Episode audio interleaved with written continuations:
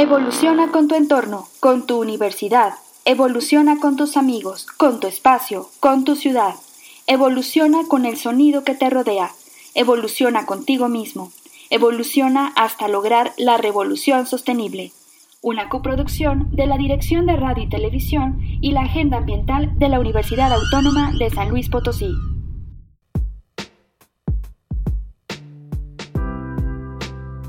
El manejo de residuos es tarea de todos. Según múltiples estudios, en México cada persona genera aproximadamente 630 gramos de basura al día, lo que significa que su producción de basura anual tiende a los 200 kilogramos. A pesar de que existen servicios de recolección y manejo de residuos, estos no son suficientes para dar abasto a tan obscenas cantidades, por lo que una porción muy grande de estas permanece en el suelo o en los cuerpos de agua, contaminando gravemente el subsuelo, el agua subterránea, el aire y la superficie terrestre en general. El artículo 140 de la Ley Orgánica del municipio de San Luis Potosí establece que cada municipio tiene bajo su cargo la presentación del servicio público de limpia, recolección, traslado y disposición final de los recursos. Aunque bien es el deber de las autoridades gubernamentales encargarse del manejo de estos residuos, no se les puede señalar como únicos culpables del daño provocado por su indebida disposición. La cultura consumista de cada individuo es el principal factor de este problema, a la par con la producción y utilización del empaquetado cuya vida útil es mínima, y son, en la mayoría de los casos, 100% desechables y no reutilizables, por lo que la reducción de desechos es una necesidad urgente. La rapidez con la que los productos se convierten en inútiles aumenta en gran medida la generación de desechos, lo que hace necesario el desarrollo de nuevas tecnologías para su eliminación o tratamiento. La falta de cultura ambiental en respecto al correcto proceso de disposición de basura dentro del hogar es otro factor determinante de la contaminación excesiva que manejamos, porque si bien no contamos con la tecnología para poder reciclar nuestros residuos por nuestra cuenta, la mayoría de las personas desconocen dónde llevarlos para que se lleve a cabo este proceso. De acuerdo con la licenciada Sonia Judith Ramírez Guevara, en su trabajo de tesis Análisis formativo del manejo de residuos sólidos urbanos y de manejo especial en la zona metropolitana del municipio de San Luis Potosí, es imperativo un cambio cultural, educación ambiental para todos y un mejor monitoreo de los desechos de parte del Estado.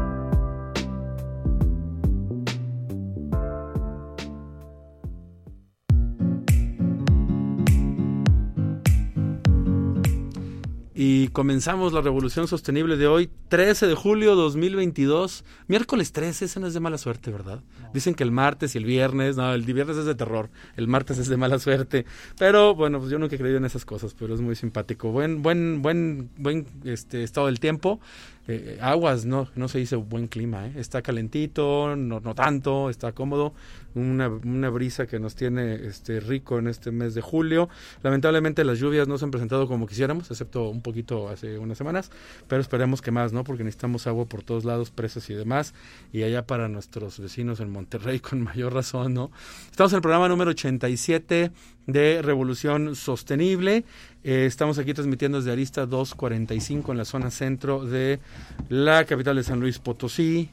Este, como siempre digo, muy orgulloso de este centro potosino, de este centro histórico, que yo digo que no le pide nada a nadie de los demás centros históricos de los estados, cada quien tiene lo suyo, pero creo que el de San Luis es excelente, además de muy buen tamaño y eh, con cosas bien interesantes. Además que está aquí el edificio central de nuestra universidad. Nos puede, estamos en 88.5 FM, este, si todavía tienen alguna radio como en los coches. Em, y si están aquí en San Luis, nos pueden marcar al 444-826-1347, eh, donde eh, hoy Ángel Ortiz este, le toca estar en cabina y eh, con mucho gusto nos va a atender si nos hablan. Si están en Matehuala, 91.9 FM, también en vivo. ahí el teléfono, allá en Matehuala, 488-125-0160. Y eh, pues saludos al campus de Matehuala, Salinas, a nuestros campus del Altiplano, donde en estas épocas de calor, si aquí nos da calor allá, híjole, pobrecitos, ¿no? Luego el sol pica y da mucho calor y generalmente está un poquito más seco que aquí y les mandamos un saludo a todos los estudiantes y profesores que estamos ya a punto de irnos de vacaciones Merecidas vacaciones, ¿no, José Luis? Sí, merecidas. este, eh, Juan, yo creo que ya necesitamos, ¿no? Este, un ratito. Hay que renovar. Y ahorita vamos a platicar con nuestros invitados de ahorita que estamos en un tema bien padre en, proceso con ellos de la Facultad del Hábitat. ¿Qué más tenemos?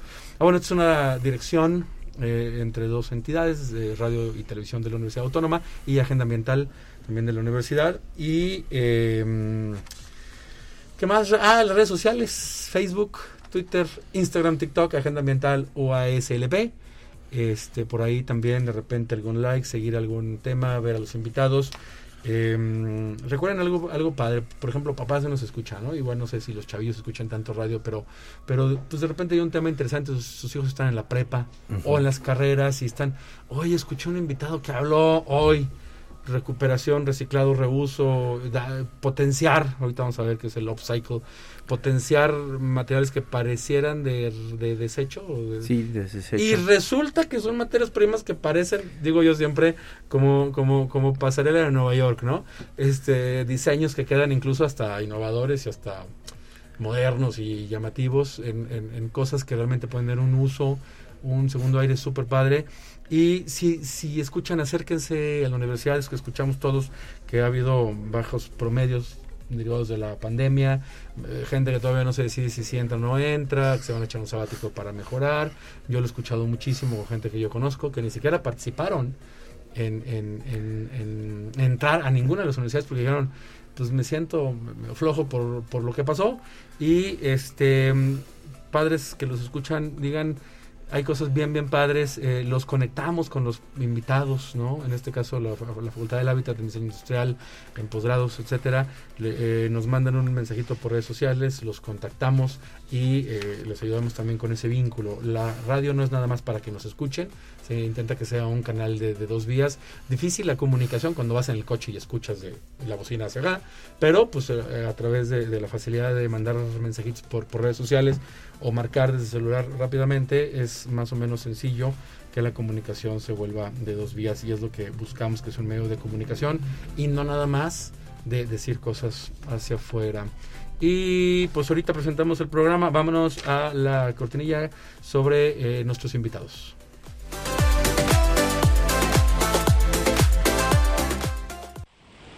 Desde la trinchera.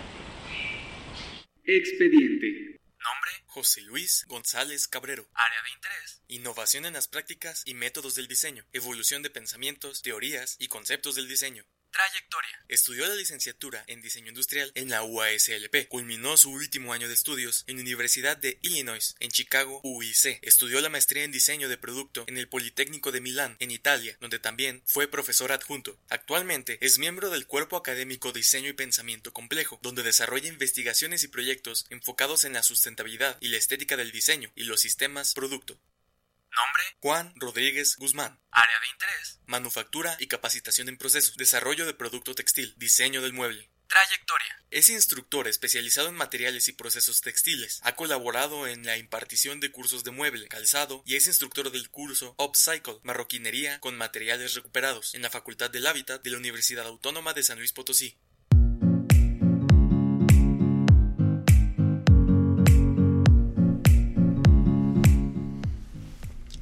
Pues ya escuchamos entonces quiénes son nuestros invitados. José Luis, ¿qué onda? Hola, ¿Qué tal? muchísimas gracias por la invitación, Marcos. Aquí andamos. Juan, ¿qué onda? Pues Pues el aquí. año pasado, ¿verdad? Verano. Que no Sí. nos vemos. Así Nada es, más cada, cada espacio de marroquinería. Exactamente. A José Luis porque lo tengo en el Face ahí, les voy viendo qué es lo que hace. Este, Ahí andamos cacareando todo. Y todo, y todo el tema desde el diseño industrial. Los diseñadores industriales siempre tienen eso. Que andamos. Desde que me acuerdo, ¿no? Van a un museo y se ven aquí el exprimidor de Philip Stark y le saca la foto y le sube, ¿no? Creo Claro. que acabas de comentar algo, no me acuerdo si tú, sobre lo útil y lo bonito. ¿Cómo era? Sí, claro, pues es- siempre anda estos debates entre qué es lo qué es lo más bonito, qué es lo qué es lo útil y sobre todo qué es lo funcional, ¿no? Que que que el que jale es como lo mejor porque así dura mucho y así eh, están bien. ¿Y tú fuiste el de la foto esa? ¿Sí fuiste tú o fue un- otro colega del Hábitat que acaba de subir hace poquito, un mes, dos meses en Facebook, la foto del, del exprimidor de Philip Stark?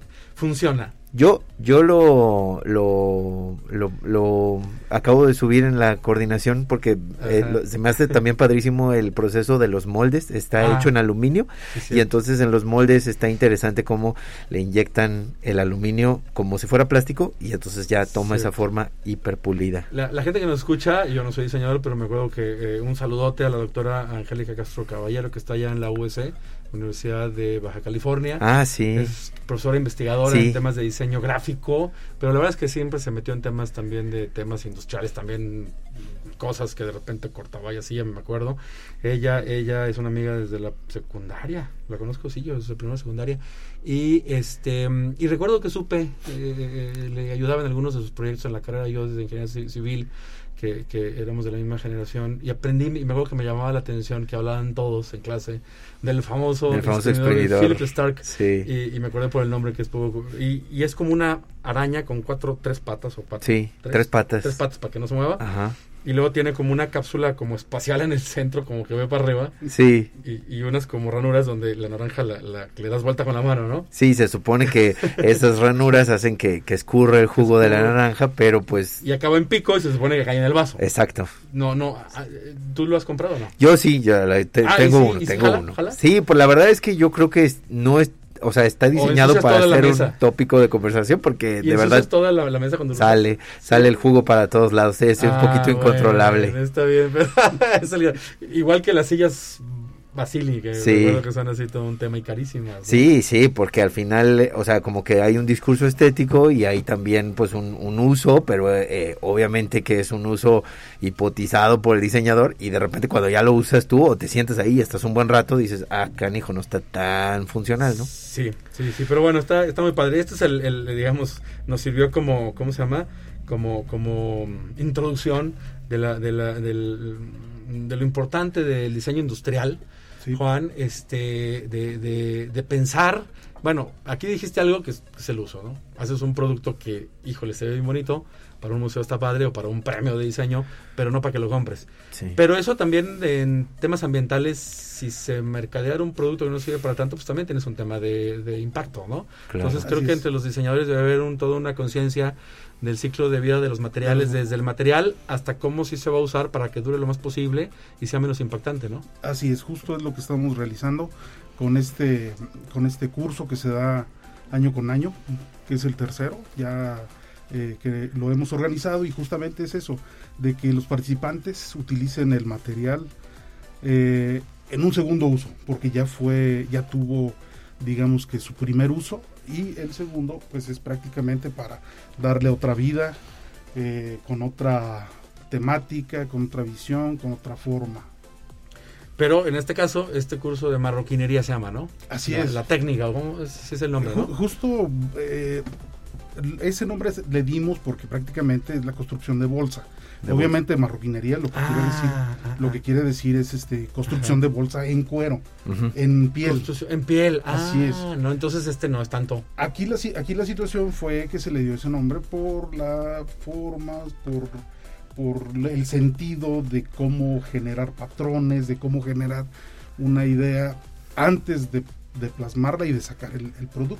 Sí. Ah, Sí, ajá. yo, yo creo que, o sea, igual un- una, para explicarles a todos los radioescuchas, una de las eh, maneras por las cuales nosotros nos interesamos en, en el curso de upcycle o suprarreciclaje era el entender la efímera vida de una lona publicitaria. O sea, la lona tiene un tiempo en el que comunica el mensaje y Súper ya, efímera. y ya, se, ya, sea, ya no sirve para nada. Muy pocas lonas duran bien, ¿no? En, en O sea- la, en la fecha que se cumple lo que están anunciando, Algunos, su- hay algunos restaurantes, vamos a decir, no de bajo nivel, pero digamos sencillos, económicos, que quizá en lugar de hacer un, un- un- un- una marquesina Sí. este, de, de materiales que duren muchos años, pues ponen una lona que puede durar un par de años y en lo que se desgasta, pues la vuelves a poner. Claro. Serían las pocas lonas que duran. Que, que sí, que están pensadas, pero nosotros veíamos estas lonas más bien las que están pensadas para Que eventos. son De hecho, las de, que hay un chorro. que hay muchísimas. O, o, por ejemplo, eh, eh, el, el año pasado algunos de nuestros materiales fueron utilizados por campañas políticas. Imagínate cuánto de esa inversión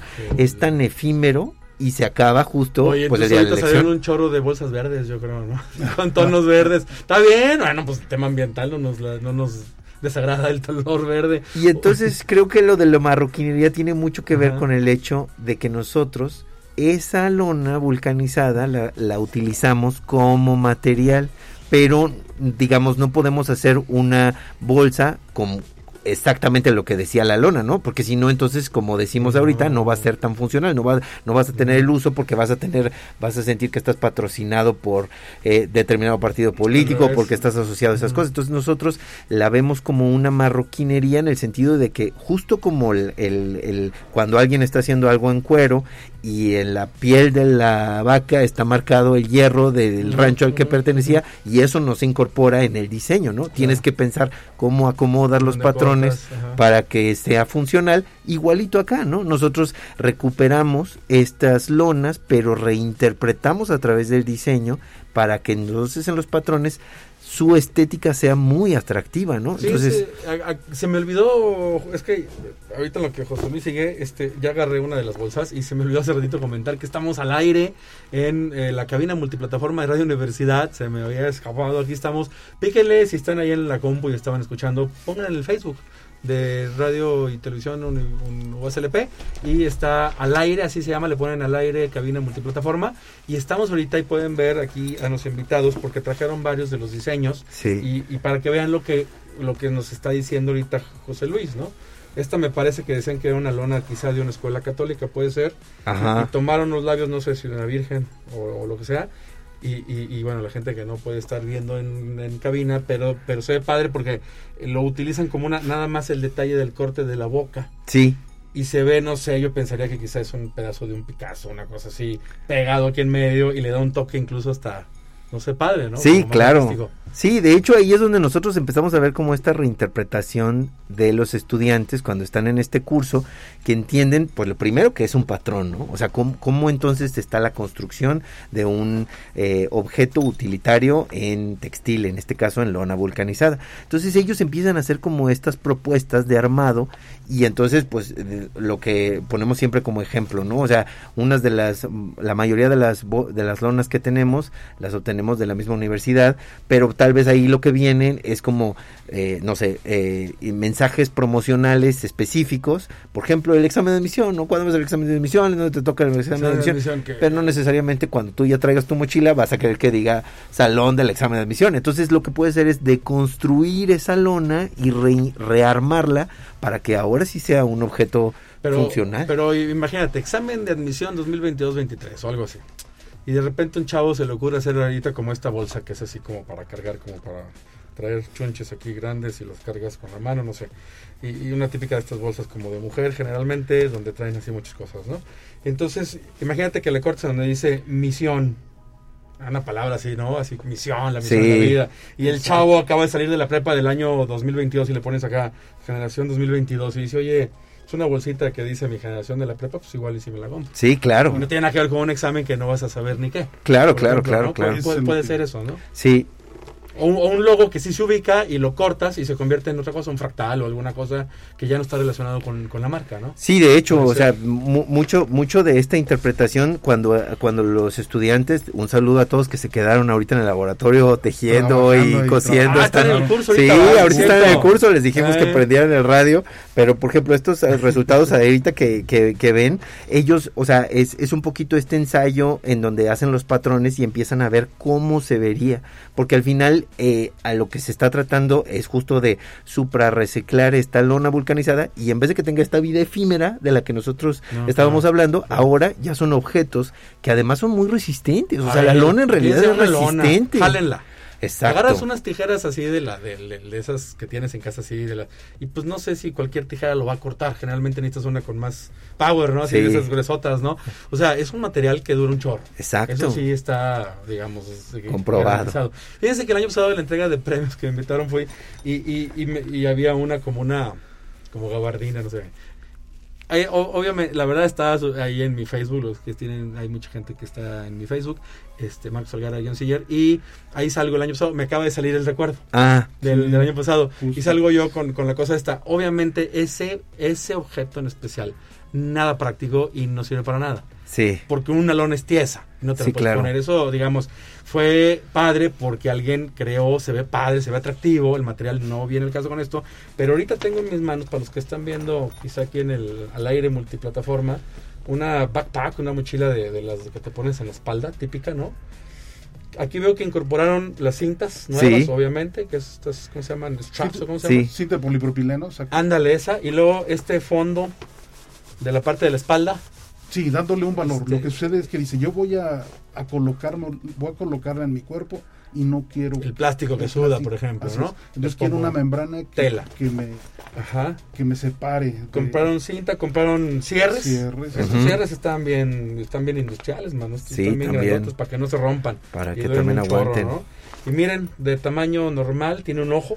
Sí, recuperado uno desde el de el de el- más lectura de Edgar Allan Poe, que era una de las campañas Ah, sí, de cuando se modificó la, la, la- la librería universitaria. Entonces, es lo que te digo, que cada una de las cosas luego se vuelve el atractivo estético. O sea, al final Claro. tú estás creando algo único y, y además tiene un valor y te va a durar más. Y luego, si los que están viendo aquí en cabina, aquí lo estoy mostrando en las dos camaritas GoPro que tenemos en cabina. Aquí tenemos una etiquetita muy mona de cuero que dice Uni Upcycle. Y que se la. eh, no, para que sepa que son productos garantizados. Bueno, ha, ha- sido complicado hoy esta idea. De, de hecho, ya la llevé a la oficina de, de vinculación, digamos, ya la platiqué. ¿Sí? Este, y les dije, "Oiga, está esto, la Facultad del Hábitat hace eso, ¿qué onda? Y estamos aquí en plan de ver y en algún momento poderle dar salida con una producción, pues obviamente con un volumen, porque con un volumen tan pequeño es difícil, ¿no? Sí, claro, claro, claro. Que por lo menos en la unitienda se puedan ofrecer, estaría padrísimo, ¿no? Sí, claro. Incluso yo lo que diría, pues con alguna tema, alguna ah, etiquetita, si eso se hace, que hasta los alumnos firmen con su nombre, ¿no? Claro, sello sí. exclusivo de... No, estaría padrísimo. Claro. Juan, ¿y tú qué parte, tú, qué onda? En el taller este, ¿tú qué, en qué Bueno, rifas? eh, dentro del laboratorio, mi, el trabajo que yo realizo, bueno, me- en la presentación me nombran como instructor, justamente eso es. Eh, apoyo al alumno en la parte constructiva, pero además les muestro toda la parte de patronaje, ¿sí? Cómo se debe de realizar cada uno de los patrones, de qué manera, eh, la técnica, porque tenemos técnicas muy avanzadas ya de primer mundo. Eh, y ¿Cómo, justamente cómo- que- cómo que avanza? ¿Qué, qué significa una técnica Sí, avanzada? eh, por ejemplo, estos temas de, de patronaje lo hemos eh, trabajado con personas que han estudiado en Italia en- o en diferentes partes del mundo y justamente es el tema que ¿Se, nosotros... se usa computadora para esto? No, No, no. en realidad eh, el, el proceso, o sea, un- una de las cosas que yo creo que pues a mí me tocó, Juan, como eh, estudiante y la verdad yo, yo me siento súper afortunado de compartir estos espacios con él porque es como un- una manera de pensar y de, de construir. O sea, creo que mm, es el mejor maestro que tenemos en el hábitat para que te ayude a descomponer las piezas que luego juntas, tejidas, cosidas, forman eh, tu objeto. Entonces, una de las cosas que rápidamente los alumnos tienen que entender, por ejemplo, son eh, la- la- eh, el, el tipo de excedente que tiene que tener en el perímetro para que se permita la costura, ¿no? Entonces, Ya. el que se va a patrón... perder del diseño. Claro. o lo que sea. Entonces, el, el patronaje un poquito es, es el, el poco a poco ir eh, en tu mente descomponiendo los, lo- las piezas y que Juan nos ayuda mucho a, al tener un código de color, al cortar tal vez con las cartulinas y el empezar a ver, como te digo, como ventanas con los mismos patrones en las lonas para que sea pues el proceso que, que, que salvaguarde el concepto y la idea, ¿no? Entonces, bueno, ha dado también cursos en a lo largo de toda de, de todo México, lo han llevado a, sí. a la Universidad Modelo, a- a- en Aguascalientes, en León, en la La Salle, en la Ibero. Este es, es nuestro eh, elemento de exportación. Juan. ¿Cómo, ¿Cómo te consideras? ¿Como diseñador industrial? ¿Como, este, no sé, este sastre profesional? Como, como diseñador de moda también, ¿no? Porque esto incluye un chorro de cosas. Un patrón, pues piensas en un sastre, ¿no? Así es. Moda, sacar esto que se vea muy artístico, muy Claro. innovador, ¿no? O sea, tiene varias cosas muy padres. dentro de lo que he eh, trabajado y, y yo lo que a la hora de responder justamente la pregunta que me haces, yo solamente soy un instrumento, ¿sí? A la hora de la generación del producto. Eh, afortunadamente dentro de la- lo que es la facultad no solamente vemos est- esos temas, vemos muchos más, ¿sí? Como es la construcción de calzado, como es la construcción claro, de mueble, como es la construcción de tejidos, desde inicios de cómo generar eh, la tela, de cómo generar un tejido, de cómo generar un hilo. ¿sí? Mm. Eso es lo que el alumno en realidad es, es el abanico tan grande que tiene el laboratorio. De textiles, el laboratorio de textiles.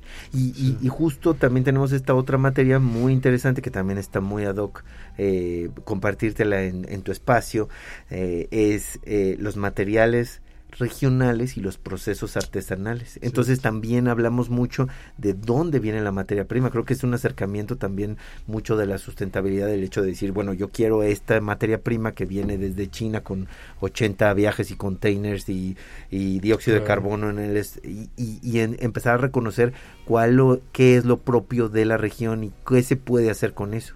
De hecho, una, una tesis que estuvimos colaborando también con la agenda, con ustedes, la, la tesis de María José Estrada Milán, ella se, se dedicó, también estuvo, ella es de la primera generación del curso de Upcycle. Y creo que e, ella entendió mucho de la visión de la agenda para enfocar su tema de tesis, que fue el ir con diseñadores de moda potosinos y recuperar la, la, la, materia prima que le sobraba cuando ellos hacían sus patrones y sus colecciones. Entonces mm. ella hacía como esta técnica, eh, asesorada por Juan, esta técnica de apelmazado y creó nuevos productos con, con la merma. Sería parecido a esto, pero con la merma de todo el tipo de textiles. Y luego comprimido apelmazado eh, por ahí tenemos unas fotos, de hecho la hemos compartido ahí en redes, les vamos a pasar también en el Instagram de, del Laboratorio de Textiles, que tiene Juan. Y, y, salen esos resultados increíbles y decíamos, no, pues bueno, este esta idea un poquito es una consecuencia de pues del curso y del trabajo que, se desarrolla. Ahorita, regresando del, del, corte que nos vemos, ya vamos a, a, también dar énfasis en el tema, ahorita dijiste merma, materiales de producción masiva para marcas, etcétera. El impacto es durísimo. No saben una idea este eh, cómo pintas las telas, los químicos, es un impacto enorme y vamos a platicar también de eso ahorita regresando del primer corte. Soy Marcos Algara Siller en Revolución Sostenible.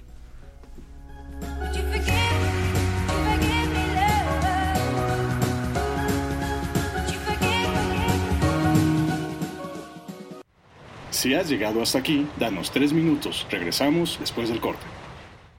Ah, ¿sigues con nosotros? Acompáñenos en esta revolución sostenible. Noticias del Frente. Regresamos a Revolución Sostenible, sí, ya estamos, Ángel, estamos 13 de julio de 2022, programa número 87, gracias a Diana y Fernando, eh, productores de Revolución Sostenible. Ya puedo dar la noticia, Dianita, ya la voy a dar no la quería dar. Ya sabía, yo ya sabía cuál era el resultado, obviamente. Pero Diana acaba de ser aceptada al doctorado en ciencias ambientales. Así que se nos va a concentrar, como todo investigador, en hacer eh, este, eh, investigación necesaria. Eh, ya nos platicará luego, la vamos a invitar. Ah, ahora va a ser invitada para que nos platique sobre su tema de investigación, que bueno, apenas está en etapa de pre-protocolo, de hecho, pero espero que en unos 6, 8 meses ya tenga un protocolo más en forma y en un año sí para tu primer coloquio. Diana, pues qué, qué bueno que te vas al doctorado. Te, pues te vas y te quedas, digamos, ¿no? Estás en casa, este, pero se va este tema y, este, pues bueno, ahorita seguimos con la producción, con, con Fernando. Ahí está Fernando, no se esconda, ya lo estoy viendo, ¿verdad, Fernando? con la mano ya nos saludó. Estamos también al aire, cabina al aire, cabina multiplataforma ahí en el Face para que vean, especialmente ahorita que tenemos este unos productitos muy muy padres del taller que estamos hablando de Uni. Upcycle, recycle, upcycle, ya se imaginará, ¿no? Darle hacia arriba, o sea, recuperarle y darle un valor extra a ese producto, no nada más deshacerlo y hacer papel nuevo, por ejemplo, sino usar ese material y darle un valor nuevo y presentar un producto que sea muy, muy atractivo y tenga un valor económico y de uso este bueno, que es lo que estamos ahorita hablando. Antes de que sigamos con los invitados, que aquí tenemos ya un par de temas, y espero que los alumnos del taller a ver, chicos, espero que tengan el radio puesto fuerte.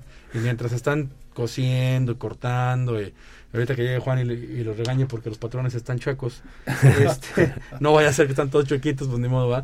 Este, es, escúchenos, ahorita le vamos a mandar un saludo a Marichuy, que es la diseñadora de Agenda Ambiental, diseñadora gráfica. Sí. Y este, dentro de su trabajo, que digamos su trabajo normal con Agenda Ambiental, cuando ven en el Facebook nuestros este las postalitas de eventos, los carteles y todo, es el trabajo que hace Marichuy con pues un chorro de cosas bien interesantes para dar mensajes desde la sostenibilidad y ese es un trabajo que no muchos entienden de los diseñadores gráficos, por ejemplo, que piensan que son los que combinan los colorcitos y tipografía y ya, y va más allá. El trabajo con Marichuy cuando entró con nosotros hace un año un poquito más, fue pues que comprendiera la sostenibilidad, el mensaje que una oficina institucional tiene que, que dar y lo ha entendido bastante bien.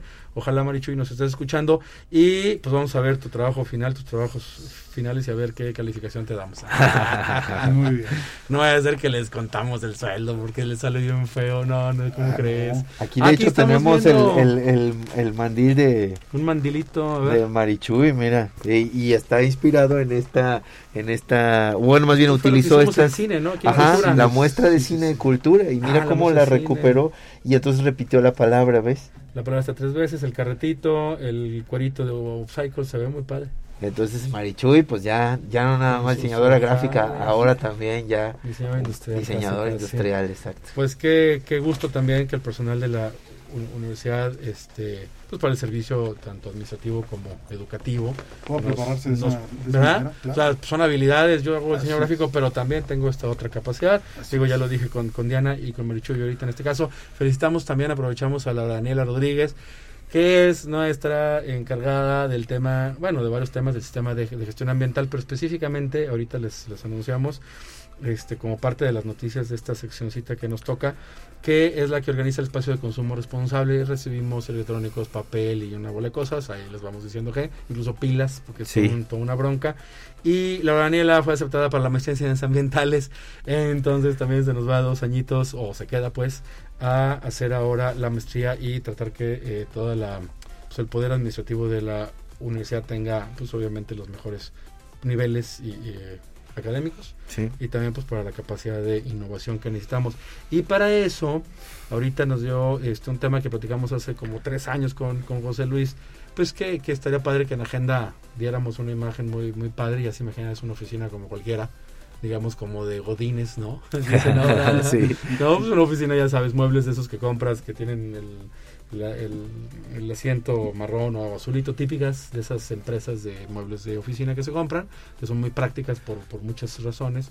Pero pues estamos ahorita ya, me dice José Luis que ya empezaron con los primeros este, prototipos, digamos, ¿no? Sí. De, de, de, de- de renovarlos con materiales reciclados. Sí, eh, eh, justo también es otra alumna que ahorita está haciendo su tesis, un saludo también para ella, también está ahí apoyándonos en el curso de Upcycle, se llama Me- Mesli Arias, y ella eh, eh, creo que también se quedó con esta curiosidad de recuperar y de entender el super reciclaje, el upcycle con todas las, con todas las, la materia prima que nos rodea. Entonces en el espacio de consumo responsable, eh, por iniciativa de, Agenda Mental, de Laura, se empezaron a recibir los textiles. Luego los textiles son, son toda una historia, seguramente tú nos platicas mucho mejor, pero bueno, para resumirles a los a, a, a todos nuestros radioescuchas, no sabemos bien qué es lo que cuando traemos la ropa, qué es lo que trae esa ropa, ¿no? De qué Y el está hecha. impacto asociado. Y ¿no? el impacto- agua, la energía, el transporte. Transporte, ¿no? Y aguas, hay un tema siempre que es muy feo hablar, pero por ejemplo el trabajo de menores de edad en muchos Claro. países, ¿no? Se, se hablaba de Taiwán hace unos años, que era así como, digo, ahorita creo que no sé si sigue siendo un tema, pero yo recuerdo que había todo un estigma, ¿no? Claro, y, y, y sobre todo el consumo, o sea, luego al final esto y el fast fashion lo que hace es que nuestro, nuestro consumo sea todavía más acelerado. Entonces lo que hizo Mesli es que se dedicó solo a un, o sea, para poder darle salida a esta abrumadora y compleja información de cada uno de los textiles, se enfocó solo en los jeans. Entonces lo que ella... Mezclilla. eh, la ¿no? mezclilla. Chamarras, lo que sea, que sea mezclilla. Todo, sí, mezclilla. perdón, perdón, todo, todo lo que, no sea sea mezclilla. Imitación que ahora dice que ese es un spandex, ese Ajá. no. Ese Sí, no nos sirve, ¿verdad? Sobre todo todo lo que tiene dentro de su tejido plástico, que luego se pueda generar como microplástico, pues no sirve para tapizar, ¿no? O sea, porque nosotros lo que hacemos es que, bueno, lo que, lo que está proponiendo Mesli es recuperar y justo como decíamos ahorita con el cuero, una analogía sería agarrar un pantalón 2XL, cortarlo, de, o sea, obviamente sin prencilla, sin bolsa, sin cierre, y tomar ese, esa fibra que, como decimos nosotros, tiene muchísimo recurso. O sea, hay muchísimo recurso invertido y decir, si ya no puede tener una segunda mano, ¿cómo entonces le podemos dar este super reciclaje, esta nueva vida? Y entonces ella desarrolló unos patrones muy sencillos para entonces coser muy rápido y entonces hacer como una materia prima, una nueva tela de mezclilla, que sirve muy bien para tapizar los muebles. Por ahí les vamos a pasar unas Sí, imágenes ah, porque bueno, están Yo creo que el padrísimas. cartelito ya le dije a la Daniela para que va a preparar Marichuy jus- justamente para, para agosto. El siguiente espacio de consumo responsable debe ser la última semana de, jun de agosto. Siempre lo hacemos miércoles y jueves de cada mes. Este, en este caso no sé si va a haber una o dos sesiones. Los invitamos, gente, no nada más universitarios, tienen pantalones chamarritas de mezclilla, que es lo que más uno usa. Ajá. Este, eh, tráiganoslos, va a estar el anuncio. Nos vemos siempre 9 a 1, el último miércoles de cada mes. O sea, ahorita agarramos el calendario, está fácil. Para el último mi- eh, miércoles de agosto, estoy abriendo el calendario para darles el día exacto. Y los esperamos entre 9 y 1. Esto es 27 de, eh, perdón, de julio no, Ve- eh, 31. Ay, yo creo ya no va a ser porque no, no sé si el 31 porque acaba. Nos va a, a confirmar la Daniel es el 24 o 31 de agosto. Vamos a tener entre 9 y 1 Ajá. ahí en la calle de Manuel Nava, El Manuel Nava. en donde está la entrada a la famosa Facultad de Estomatología, Sí. donde están nuestros dentistas potosinos o, este, y ortodoncistas y, y demás. Y ahí vamos a recibir en- entre 9 y 1. Tráiganse toda la mezclilla. Miren, si un pantalón tiene hoyos, es donde ya no lo usas. Sí. Nada más ese es el hoyo. Cortas el, el, el- patrón. pedazo y te evitas y, y, bueno, olvídate. Y se necesitan pues de repente como pedazos para ciertas maneras de, de la técnica, digamos, del patrón y para lo del cosido, que nos servirían porque la intención es que en este proyectito podamos tener pues todas las sillas ahí públicas de agenda revestidas con esta técnica y esta propuesta, ¿no? Sí, claro, eh, eh, justo al tener ya la materia prima, entonces empezaríamos a, a- a buscar, sobre todo con la agenda ambiental que está abierta, pero también en la Facultad del Hábitat tenemos unos prototipos en donde se, han- se ha roto y, eh, eh, y el- la, la tela que cubre y que tapiza las sillas, y entonces el decir, bueno, en vez de recomprar nueva tela, poder reinterpretar todos esos recursos que ya están invertidos. Entonces, Oigan, y espérate, empresas y universidades y todo el mundo. sí, claro. O sea, aguas, no cuando se rompen las, las telas de los muebles, yo ya no veo gente que, que repare. Sí, claro. Yo no veo empresas, oficinas, etcétera, que digan, a ver, tráete al tapicero. ¿Sabes qué? Cómprate una nueva. Siempre pasa eso, Sí. ¿no? Y el fierro o la madera están en perfectas condiciones, ¿no? Claro. Sí. Este, ambientalmente y en temas de dinero es, es, es un despropósito, ¿no? Creemos que al final también es, un- es una estrategia de los diseñadores el hecho de proponer estos eh, sistemas de producto en donde se puede recuperar y se puede reutilizar, ¿no? Entonces, al final eh, es un poquito ahorita como el, el tema que nos trajo, que es eh, la, la, la construcción esta de estas bolsas. La- si si, si la- las pueden ver o va- van a ver los resultados también publicados en, en redes, eh, creemos que también el aporte estético es el que luego hace que se vea mejor. O sea, reparar también luego puede ser una propuesta estética para que se vea mejor. Entonces yo creo que Marcos ahorita ya se está imaginando cómo va a ser el sentimiento de esas personas que visiten la agenda Sí, no, y puedan ver todos estos patrones de los de, lo- de la mezclilla diferentes que las claras, que las oscuras. Entonces ahí es ahí donde también entran los diseñadores en decir, no solo lo voy a optimizar rápido para tapizar otra vez, es como voy a hacer estos cambios cromáticos, voy a hacer esta propuesta, sí, voy a hacer estas Aguas. costuras. Fíjate que qué bueno que lo mencionas. Si estéticamente no funciona, ¿qué, qué va a pasar? Pues hay un rechazo. Claro. Ha pasado, y no es una crítica a los mercaditos, pero pasa, vas al mercadito del domingo de sabe dónde, y los colectivos, unos bien padres, son cosas que dices, no, está padrísimo, necesito esto, y otros que dices, oh, híjole. Agarraron así el productito, le dieron dos, tres, está demasiado, pues mal diseñadito, se cae, se ve feo, y dices, híjole, pues tampoco estoy como para poner cosas feas, ¿no? Sí. O sea, digo, yo creo que la búsqueda de ese, no sé cómo se dice, esa aspiración estética, eh, por eso es que queremos los mejores arquitectos para hacer casas, los mejores diseñadores de coches para que se vean más padres. O sea, creo que es una cosa completamente natural humana, ¿no?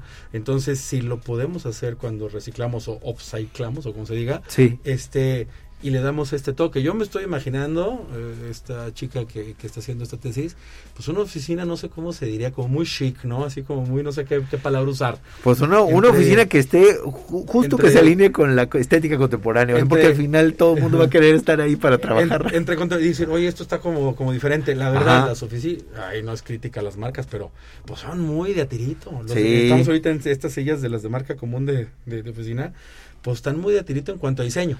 ¿No? Claro, y si te vas tal vez a las oficinas de Google o de Exacto, así en- Facebook, ah, co- cosas, cómo ¿no? van a estar ahí esos espacios comunes y qué que, o sea, cuáles son los mensajes de esos muebles, ¿no? Igual el hecho de saberte que están recuperados o como aquí, ¿no? O sea, yo les decía sí, a los alumnos que pueden meterle un QR para decir, porque tienen las fotos de cómo estaba la lona antes y luego ya tienen su producto, entonces es como un poquito de saber esa historia y decir, órale, o sea, yo estoy participando en esta economía que trata un poquito de ser más circular, no está tan Economía sencillo, circular, esa es la palabra clave. pero andamos buscándolo, ajá. Ahora que lo mencionas, este, el, el otro tema de ahorita era eh, identificar los objetivos de desarrollo sostenible. Ya se imaginarán ahorita cuando, cuando dijo José Luis el tema de este, economía circular. Por ejemplo, el ODS, el, déjame ver, 9, Objetivo de Desarrollo Sostenible número 9, dice industria, innovación, infraestructura. Innovación. Industria, ¿qué pasa si la industria tiene, dice, oye, yo puedo recuperar muebles o, o lonas o sea y hacer cosas, ¿no? Que aparte se van a vender en el mercado, no con materia prima nueva, sino con una que está re- reusada y además se va a ver chic o se va a ver retro o se va a ver lo que ustedes, la palabra que quieran. Sí. El fifi si quieren, no importa el objetivo que le pongan. Mona, algo, cosas muy monas, muy atractivas Sí. de, de diseñador y dices, oye, lo voy a volver a, a vender, va a durar, va a tener diseño, va a ser medio artesanal y artístico, cualquiera que le quieras poner como, como el adjetivo está, está muy padre. Que promueve también temas como el 8, que es el trabajo decente y crecimiento económico, que generalmente el recuperar y tener, eh, eh, por ejemplo, chavos jóvenes que salgan del taller con Juan y digan vamos a hacer un changarrito de esto, promueve el 10, que es para la reducción de las desigualdades, no jóvenes que dicen, oye, yo tengo una habilidad y voy a empezar a, a vender, quizá en las tienditas de San Luis, eh, en las boutiques, ¿no? Estas bolsas, porque aprendimos en un taller. Somos chavos quizá de pocos recursos económicos, pero con esta habilidad probablemente encontramos un nicho que no está quizá de, la, de, de- de manos de los grandes corporativos, ¿no? Este, obviamente ciudades y comunidades sostenibles, que es el ODS 11, que es un tema, pues tener unas ciudades con menos residuos, etcétera, pero el 12 en especial es el que me gusta porque dice producción y consumo responsable. Sí, ¿no? O sea, no consumo nuevo, reparo, y además le doy el plus de, de este valor agregado de lo estético y de lo funcional que ya habíamos dicho, ¿no? sí, claro. Así es. Definitivamente. Y una de las. Y justamente como dices, los alumnos salen justamente con esa visión de generar producto para venta y hacerse llegar de recursos. Claro. ¿sí? Ese es el ese es uno de los motivos principales del, del curso, ¿sí? Eh, y prácticamente ellos dentro de los temas que yo les estoy hablando de la construcción, de la forma, de cómo lo realizaron, llego a la parte del patronaje o regreso a la parte del Mm. patronaje. ¿Por qué? Porque ellos lo aprenden de una manera seriada. Ya no hay necesidad de, de tener un patrón o, de, o, o más bien de generar patrones de manera independiente, Mm. sino que ya tiene Sí, sí, claro. una formación para hacerlo de manera seriada. Sí, porque si no lo haces sería también te, te entras con los costos. Ujú. Que tiene que ser todo el tiempo de diseño, patronaje y chinman otra vez, ¿no? Si tienes esta bolsa que estamos aquí viendo, esta mochila, Sí, quizá lo único que va a tener que ser diferente es escoger los, los pedazos acá a comprar. Claro. Pero el patrón y la, y la forma es igual, ¿no? Es, Sí. es más o menos lo que... Eso es lo que es ¿Comentabas? el, es, el, es el motivo. y, y- y poder hacer una producción un poquito más en serie. sí. Así ¿No? es. Sí, creo que ahí, o sea, justo mm, nosotros eh, en, en la carrera eh, y sobre todo por la facultad a la que pertenecemos, que es la facultad del hábitat, o sea, el, el habitar nuestro entorno, eh, creo que nu- nuestra carrera siempre ha estado como en estos dos mundos, ¿no? El, el hecho de poder generar, como tú dices, ¿no? Eh, emprendedurismo y productos y comercializarlos, pero también el hecho de reconocer, pues, nuestro contexto y los compromisos que tenemos ambientales. Entonces, como que siento que es, mm, eh, siempre va a ser como el preguntarnos cuál es la escala pertinente. ¿Cuál es la escala pertinente para algo como esto? ¿no? Entonces decir, bueno, ¿sabes qué? Eh, yo estoy haciendo esto, esto es único porque es mío y lo voy a utilizar y estoy recuperando, pero ya me di cuenta de que esto sí se puede necesitar para más personas y entonces voy a hacer un lote más grande, pero siempre como en esta, en esta, como justo ahorita lo decimos con, con, con, con este espacio de consumo responsable y tratando de recuperar los, los, los, los pantalones de mezclilla, pues no sería así como de agarrar o, o ir a una tienda y comprar los pantalones para No, luego deshilacharlos, no. O sea, es como el hecho de siempre entender cómo, cuál es la pertinencia entre la escala y, y el hecho de decir, bueno, cómo estamos recuperando, reutilizando y proponiendo. Pero pero sí está esto bueno está muy interesante porque al final agradecerles también a ustedes como como departamento la agenda ambiental siempre han estado súper cerquita y siempre como que siento que hemos colaborado rebotando las ideas y que salen nuevas nuevos proyectos de tesis nuevos proyectos de colaboración y la verdad bueno pues agradecerles mucho también el espacio. No y pues al revés al fin y al cabo ¿verdad? nosotros tratamos de, de promover la educación y la vinculación pero con los expertos como ustedes no cosa que está súper padre y además acérquense fíjense hay cosas que pueden salir padrísimas. ¿Qué pasa si se meten, si quieren meter una, una, maestría? Pues el hábitat tiene una maestría, por ejemplo. Pero ¿qué pasa si se meten a las multidisciplinarias interdisciplinarias de, agenda mental? Ah, yo quiero hacer el tema justamente, ya tuvimos una tesista, ¿te acuerdas, Diana, hace poquito, de fast fashion? No me acuerdo si ya se tituló, estaba creo que trabajando con Anushka, no me acuerdo. Y este y, era un análisis del fashion, impacto ambiental y demás. ¿Qué pasa si tienes un diseño industrial egresado de, tu facultad y se ve con nosotros, José Luis dice, ah, espérate, yo formo parte del comité de tesis, ya una maestría y llevar, por ejemplo, esto, ¿no? Estas bolsas de marconería, el tema, ¿no?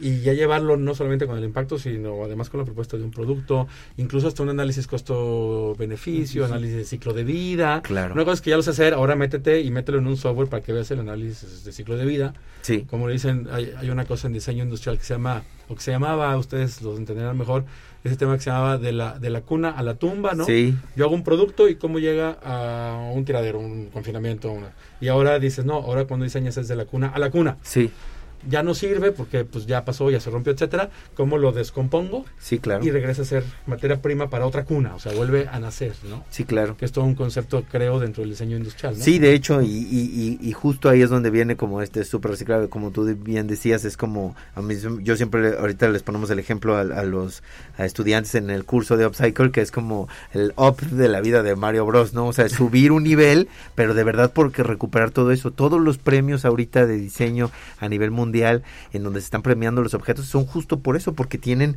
mm. sus, sus, sus complementos, por ejemplo, una lámpara eh, que, que, se puede desensamblar y que rápidamente se pueden eh, reutilizar cada uno de sus materiales. O triturar, o fundir, o limpiar, o lo que sea, ¿no? Claro, o, o restaurar, como tú dices, ya no funciona esta parte, pero entonces rápidamente puedo reincorporarla y sigue acompañándome con su función íntegra, ¿no?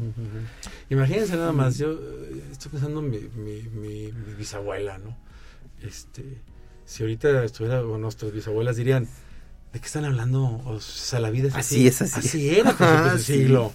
Las cosas duraban una eternidad, la gente tenía dos pares de zapatos y ya, y, y los remendabas y los zapateros, o sea, no había fábricas con 25 modelos de tenis para correr amarillos, ¿no? Sino había tres y eran los dos, o no sé, eran todos los que existían y, y realmente había el cuate que te cambiaba el pedacito del cuerito y esos tenis eran toda la vida o la pura suela, y de repente con la, con la suela nueva, ¿no? O el balón de fútbol, o lo que tú quieras, ¿no? Sí. Y era una época donde realmente, ¿no? Entonces, regresar a, a, las raíces, a cómo eran las cosas antes, con mucho menos impacto, sí es un reto bien, bien padre ahora que nos acostumbramos a que no. Y, bueno, Juan nos ayuda mucho porque acaba de terminar otro curso de calzado y creo que los alumnos entienden también eso, o sea, desde lo, desde lo bien hecho, o sea, lo, lo que está bien hecho, lo que ellos le dedican tiempo a entender cómo se construye, a patronarlo, eh, en el sentido del, del, calzado, bueno, igual ahorita Juan nos explica, pero la selección de los materiales y, y de repente se dan cuenta de cómo puede no nada más ser algo funcional, sino algo también duradero. Muy duradero, sí, claro. Ah, duradero, por favor. Sí, sí, sí. De hecho, prácticamente en ese, en ese curso, o en, en ambos, porque prácticamente vamos terminando con este tres cursos en el verano, que el primero sí fue marroquinería de bolsa de cuero y lo que fue calzado. Eh, lo que lo que tratamos de hacer es este justamente utilizar los materiales naturales pensando en la durabilidad de los mismos, ¿no? Eso nos permite tener la misma bolsa de cuero durante muchos años. Justo con, con, el calzado también es exactamente lo que hacemos, materiales naturales o por lo menos dejamos este de utilizar plásticos, dejamos de utilizar materiales muy consumibles o económicos que nos permiten que no nos permiten tener pues una salud, por ejemplo, en nuestros pies. Mm. al utilizar zapato eh, pues muy con materiales plásticos digamos sintéticos. materiales sintéticos y, y, mal hechos también. Mal, hechos. Justo, justo, eso es lo que aprenden los alumnos en, en ese sentido, ¿sí? A diseñar un buen calzado. Y pues prácticamente son dos semanas que, las que le damos a cada uno de los cursos, una para que ellos comprendan perfectamente la parte de patronaje, la realización del producto, hasta su hasta la prueba que ellos ya hacen de, colocarse el, calzado y caminar con él. Mm. Se, metieron los que están titulándose ahorita. Les mandamos también un saludo a los diseñadores industriales que van a tener aquí su, eh, su graduación. Se metieron para hacerse sus zapatos que se van a llevar a la graduación. Entonces, entonces sale, sale uno con el producto funcional. ¿sabes cuál sería el reto? Mandarlos con un ortopedista, un podólogo, de estos que tienen unos aparatos y unas camaritas para que los midan, a ver qué tal. Eso estaría padre. Ah, el arco, el, ¿no? Esas cosas, claro. los pies que saben ellos, ¿no? Sí. interesante. Toda la situación baropodométrica. ¿Cómo se llama eso? Baropodometría. Baropodometría. Que, ay, canijo, a ver. baropodometría. Ajá, ¿y eso qué significa? Bueno, pues precisamente saber perfectamente la medida del pie. Claro, metría de todo, de cómo debe ser aquí y acá y cómo las partes que más tienen que ser, no sé, soportadas, sensibles. Por barrido láser y justamente ah. eh, las personas, es ahí donde los alumnos aprenden de que sí, por milésimas, pero tenemos un pie más grande que el otro. Pero, pero ¿tienen los aparatos ahí en el hábitat o sería cuestión de...? Eh, en ese sentido ya de especialización tenemos por ahí proyectos que más adelante les hablaremos para, para poder adquirirlos. Juan, se capacitó en, en el en el CIATEC en, León, ah, y, entonces pues bueno entiende justo esto no o sea como toda la antropometría la economía la baropodometría pero también es, es interesante justo que cada vez que estamos eh, entendiendo como la construcción de calzado pues tenemos su retroalimentación para para para eso, ¿no? Para tener cuidado que uno dice, bueno, por ejemplo, las costuras, tuvimos un proyecto, ¿te acuerdas? El de asesor, un proyecto de Verónica Alvarado, que ahorita está en Australia, no sé si nos esté escuchando, pero ah. ella hizo justo un calzado que, que personas con diabetes. y, ah, y entonces rápidamente, por las costuras, por el interior, tiene que tener como muchísimo cuidado en cómo está construido de adentro hacia afuera, o sea, el mm, contacto que tiene con el La técnica tiene que ser diferente, materiales quizás. Suaves, materiales suaves, no materiales este, naturales, para que no adquiera... Ah, qué pues, interesante. y hasta tenía un indicador como el, tiempo de vida, justo hablando de eso, de qué tan longevos tienen que ser y, tenía como un lenguaje indicativo pues para que no eh, por el exceso de uso no fuera luego a convertirse en algo eh, problemático. Si se fijan, podemos desde el diseño industrial y en este caso desde el off-cycle de diferentes cosas, lonas, hablamos de calzado, hablamos ahorita de muebles también y, y, textiles, ¿cómo, cómo tenemos que... Eh, buscar la multidisciplina e interdisciplina, ¿no? Claro. Uno pensaría, tenemos estos posgrados que tanto les platicamos, multi e interdisciplinarios, pero desde nuestras propias este, carreras, ¿no? ¿Qué es lo que dice el médico de esto?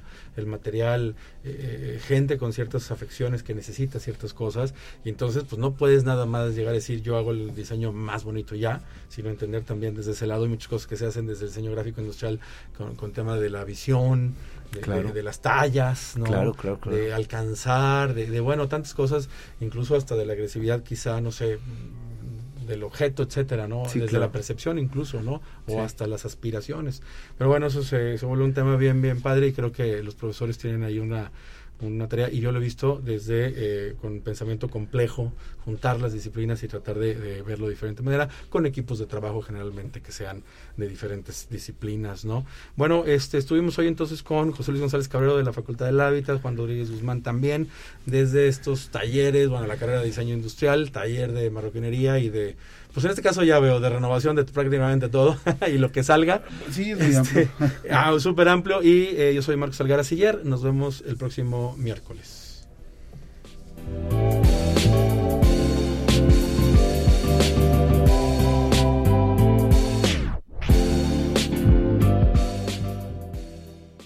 Revoluciona tus ideas. Llama al 444-826-1348 o envía un mensaje al WhatsApp 4444-037782. Recuerda seguirnos en redes sociales como Agenda Ambiental UASLP en Facebook, Twitter e Instagram. ¿Tienes alguna propuesta? Compártela con nosotros al correo agenda.ambiental.uaslp.mx. Tú Eres la promesa de una generación. Formas parte de un gran número de personas comprometidas con un mundo mejor, más justo e igualitario. Eres la solución, eres el cambio, eres la revolución sostenible. Evoluciona tu entorno. Una coproducción de la Dirección de Radio y Televisión y la Agenda Ambiental de la Universidad Autónoma de San Luis Potosí.